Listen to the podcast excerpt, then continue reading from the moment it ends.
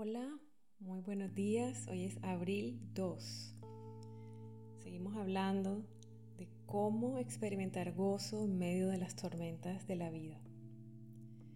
La palabra de Dios dice en Apocalipsis 21:4, enjugará Dios toda lágrima de los ojos de ellos, y ya no habrá muerte, ni habrá más llanto, ni clamor, ni dolor porque las primeras cosas pasaron. ¡Wow! ¡Qué promesa tan hermosa! El gozo de nuestra salvación es la promesa de una eternidad en plenitud de gozo.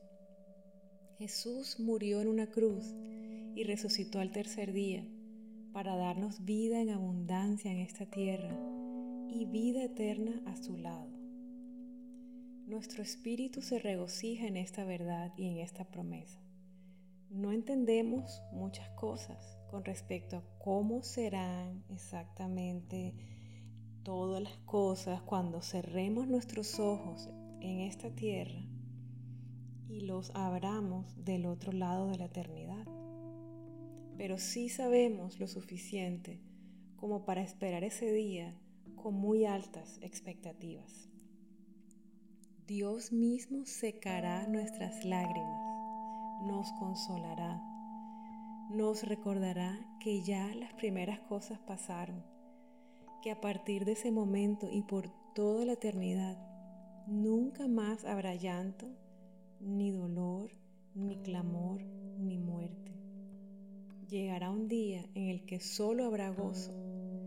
Por eso el apóstol Pablo decía, y todos los creyentes podemos decir, para mí el vivir es Cristo y el morir es ganancia. Vamos a orar. Padre precioso, te confieso que el tema de la muerte me causa temor. Pero hoy, al ser expuesto a tu palabra, que es la única fuente de verdad, soy estremecido y confrontado con una hermosa realidad. Si yo soy tu hijo, entonces para mí el día señalado para que yo parta de esta tierra será un día de gran gozo y de fiesta, porque para mí morir será ganancia. Dios mío, nunca lo había visto de esa manera. Gracias por hablar a mi corazón Gracias por revelarme tu verdad que me hace libre. Gracias por tu amor que echa fuera el temor. Gracias porque puedo enfocarme, como dijo Pablo, que para mí vivir sea Cristo y que para mí morir sea ganancia. Ayúdame Espíritu Santo a vivir en Cristo y para Cristo, a cumplir el propósito para el cual me creaste y a irme de este mundo en paz, sintiéndome satisfecho porque habré cumplido mi misión y gozoso por la eternidad maravillosa que me espera. Ayúdame a vivir mi vida con el sello del gozo de mi salvación. Yo te pido todo esto con fe y con acción de gracias en el nombre poderoso de Jesús. Amén como reto de este día, quiero invitarte a que pienses en esto, que es muy importante. ¿Qué legado quieres dejar a tu familia? ¿Cómo quieres ser recordado por ellos?